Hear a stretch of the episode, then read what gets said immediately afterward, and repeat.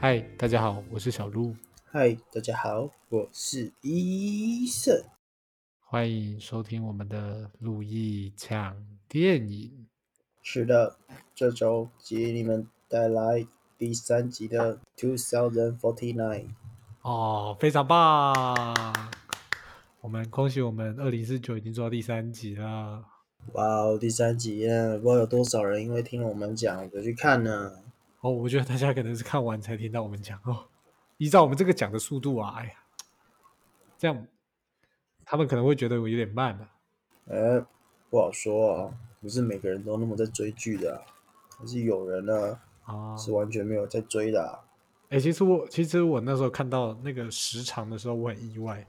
我想说，奇怪，这个二零四九怎么时间都会这么短？你不觉得就看一下就没了吗？不会啊，我觉得好久哦。你觉得很久？对啊，是因为你对这个主题没有兴趣吗？不是啊，每次我午休时间看完，我就要直接睡觉了，因为时间太久了。哦，就会不小心就睡着，然后没有看完这样。没有啊，当然是看完之后才趴下去啊。哦，他每次看他他每次结局的地方都蛮精彩的，你知道为什么？嗯，这倒这我倒是同意。第三集的结局是真的蛮精彩的。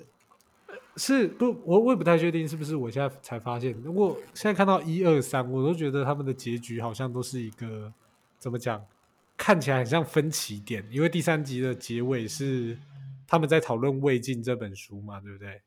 没有吧？第三集不是女主角小优被揭开，她一直在用 Sky Sky Sky，就是那个毒性吗？哎，对啊，是是因为他们讨论未尽，所以才解开，才讲到 stable 这件事啊。不过他用这么久才被拆穿，我相信哦大凯已经很给他面子了。大概早就知道了，太明显了吧？哪有人平常以前脾气那么火爆，然后突然会变得那么的冷静嘞？你说对不对？是那种温文儒雅的感觉。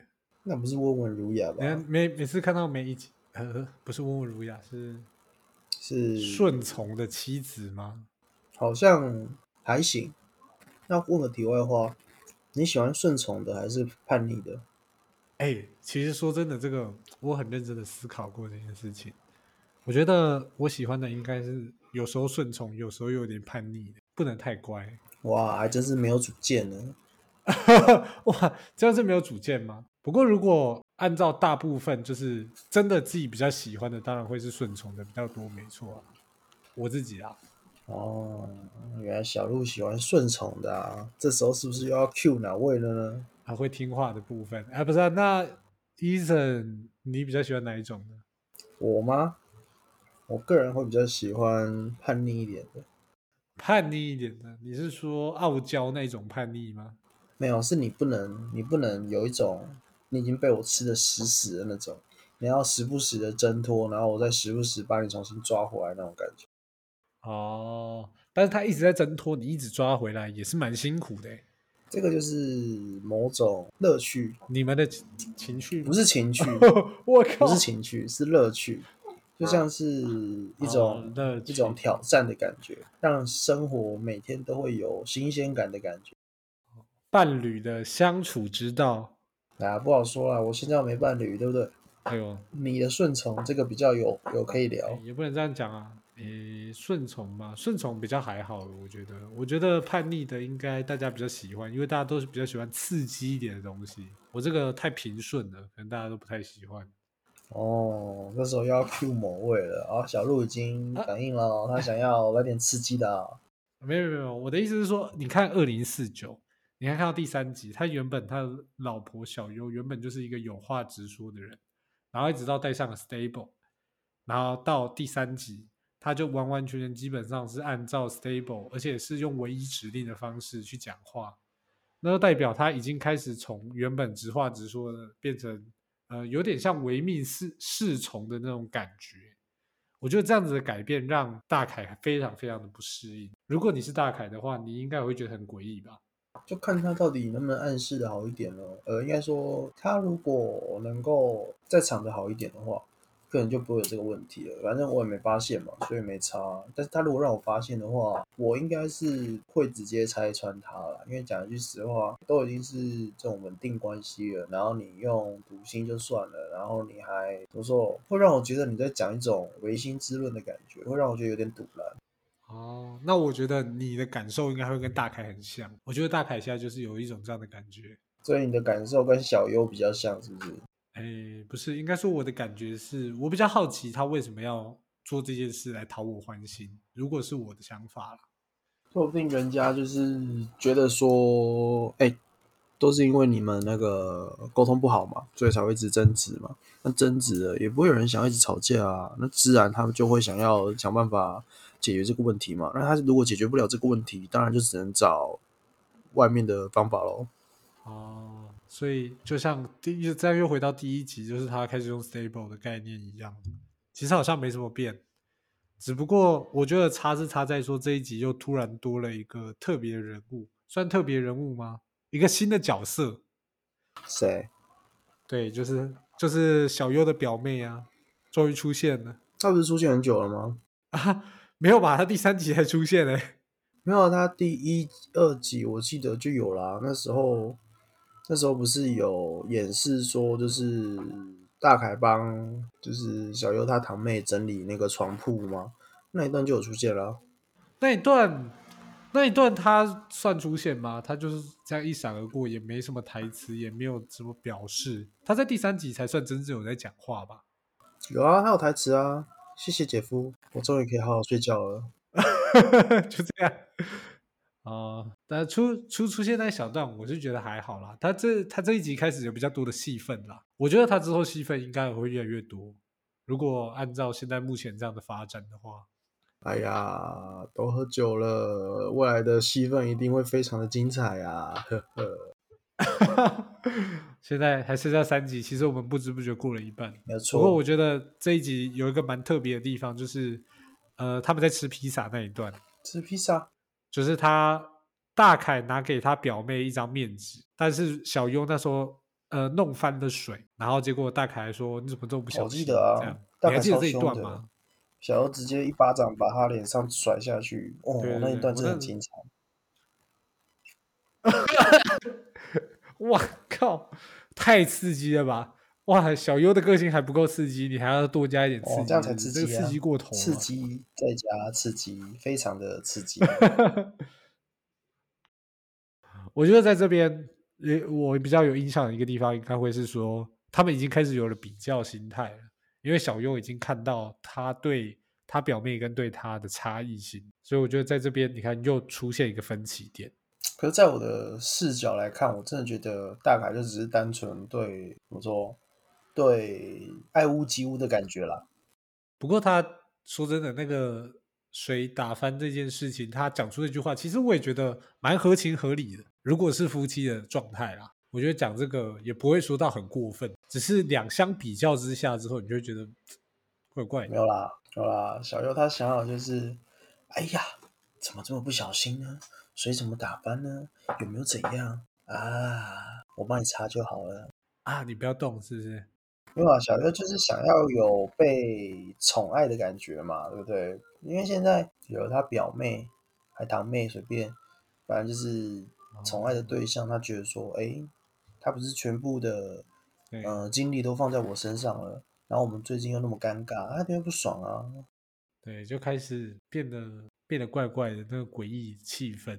然后他表面浑然不知，非常开心的看着他该看的东西，睡着他该睡的地方，这样。是这样子讲吗？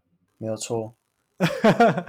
不过说真的，我觉得他这里面还有那个小优，他这次跟他朋友聊到的一个话题，就是说你到底是喜欢大凯这个人，还是喜欢身为作家的大凯？其实我觉得这也是一个蛮好的问题。我觉得目前看起来是给人的感觉是他比较喜欢身为作家的大凯，就是比较有记忆点吧。就是他反而这么久之后，他已经没有很 care 那大凯这个人了。嗯，不过在前面的时候，我们看到他的回忆，都还是说大凯对于他的一些，就是对他做的他一些好事，哎，是真的好事，不是那种好事。就是他的那个回忆跟大凯是不是作家这件事情，其实没有直接关系，因为大凯是不是作家跟大凯对他做过的事情，其实没什么相干啊。像比如说对他说一些甜言蜜语啊，对他说一些好话，其实跟他是不是作家好像没什么关系啊。嗯，可是说句实话，讲句实话，这样子的话，小游就只是单纯在闹脾气而已啊。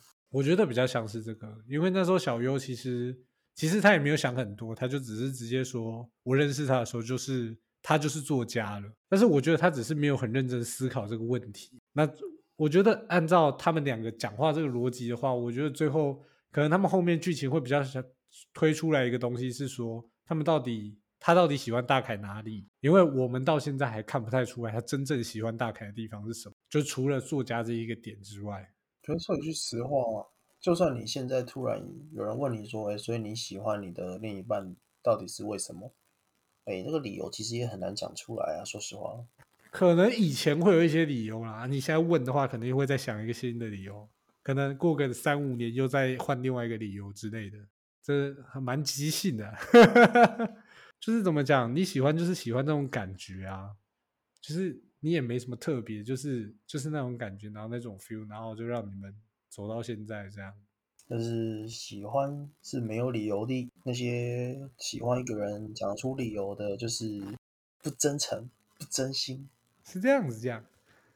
哎呀，这样子没有问到，没有问到你跟你前女友为什么会在一起，这样就有点可惜了。我跟我前女友为什么在一起？对啊，你还记得吗？你喜欢你前女友什么？你还记得吗？不记得。哇，太优秀了！哎，都四五年前的事情了。好吧，那我那我们还是回到二零四就好了。其实这一集开始有多多一些转折跟分歧，就是他开始看书，就是比起一二集啦，我觉得一二集都还还比较像是铺陈。不过这一集转折的内容就比较多，一直到他们吵未尽跟续约这件事情。其实如果是你，你自己会想不想续约嘞？续约吗？当然是约啊，能赚钱就赚钱啊，管他的。哎，其实我也是这样想。不是不是不是，这只是很单纯的一件事情，就是撇除掉。当然我也能理解大凯为什么不想续约，因为这就已经不是我喜欢的作品了。然后我就不希望他再给更多人看到。但是呢，哎，还是要生活嘛。而且呢。我已经这本书现在就卡关了，我一定需要更多的金钱跟时间，我才能把这本书修到更好。所以呢，权宜之计呢，当然就是先续约啊，然后再看要怎么处理嘛。对啊，就像一开始 David 跟小优讲这件事的时候，他也希望小优可以帮忙说服大凯这件事。不过我觉得身为大凯的立场，他会比较像是说，我不知道他可能比较担心说，他如果这本书越来越多人看到，以后可能就算他出新书。大家也只会记得他《谁来敲门》这本书，而不会记得他的新书。就算他的新书也许会红，不过大家都只会记得他最红的那一部。所以他现在就是要让他不要那么红的那种感觉。没有吧？我倒觉得不是因为这个原因诶，怎么可能会单纯因为怕上一部作品无法超越，然后就就不出了或怎么样之类的？这对创作者来讲，这不是一个合理的现象啊，因为。他们一定都是对自己的作品有自信的，然后作品的自信一定是会高过他的上一部作品的。哎，没错，正常来说是啦。还是其实我这个是出版社的，其实应该是说怎么讲，大家就觉得这本书不会红过谁来敲门，所以就不想出版。就以 David 的角度来讲，大家都觉得这本书就是不行啊。但讲句实话，其实这些判断都蛮浅的啦，因为都是。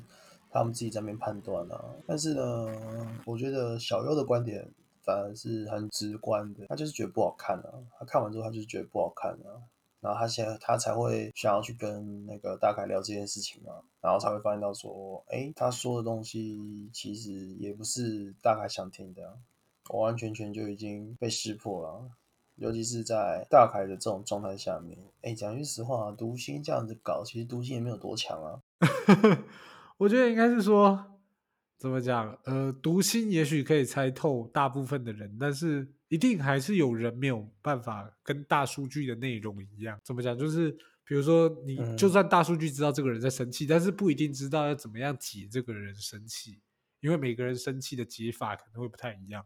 有些人可能会说，哦，哄一哄就可以了；有些人可能是你要让他气消了才可以；那有些人可能是你要用一些特殊的方式。但是我觉得 Stable 先的那个程度，就是跟我们手机一开始出来一样，就是没那么多功能，你知道吗？它就可能只能说大部分的人怎么处理这件事情，然后 Stable 就告诉你怎么处理这件事情。没有，我觉得就只是单纯人心本来就不是那么简单，靠机器就可以那么轻松处理掉的。哦，也是啊，这个部分其实也是蛮直接的，就是很直观啊，没那么没那么简单，做出一台机器就可以直接取代我们怎么讲，历经这么久的情绪波折嘛，人类这么久历史的各式各样的状态。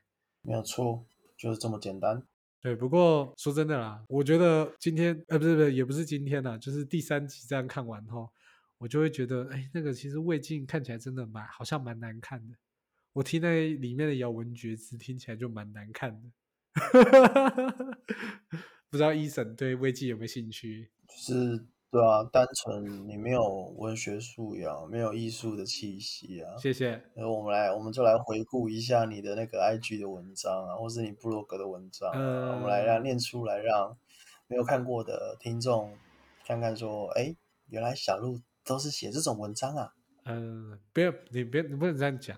如果大家真的有兴趣的话，我对不对？我每次 p a c k a g e 下面都有那些连接，有 FB、IG 跟部落格，然后现在最近还新增 YouTube，你看是不是很棒、很优秀吧？哦，没关系啦，我相信呢，大家先去那个看看 IG 或 blog，我希望大家呢能够看看小鹿的文笔写得多好。哦，希望大家可以多多支持。但如果大家觉得不买单也没有关系，只要继续听我们 Podcast，我们就非常棒了。我觉得我是觉得就 OK 了啦。我是觉得哦，那个可以请大家看完之后啊，如果有什么作文班啊、文学素养班啊，或是什么国中的国文课本啊，如果有需要的话，啊，应该说如果有的话，可以寄过来啊，让小鹿再学习多一点不同的文词啊，对不对？哎，我觉得这个点呢，大家就可以记在心底，或者是直接帮我们在 podcast 底下留言，然后给我们一些评价，这样子我们就可以看得到看得到，我们就可以因为这样子而进步而改善喽。那谢谢大家，我们今天二零四九的第三集就讲到这里了。如果大家有兴趣的话，我们下个礼拜同一个时间我们会出我们第四集的内容，大家有兴趣就赶快来听哦。哦，赶进度的结尾嘛，哦，逃避话题嘛，哦，没有，这是刚好，只是刚好的部分。好啦，大家拜拜。那大家拜拜。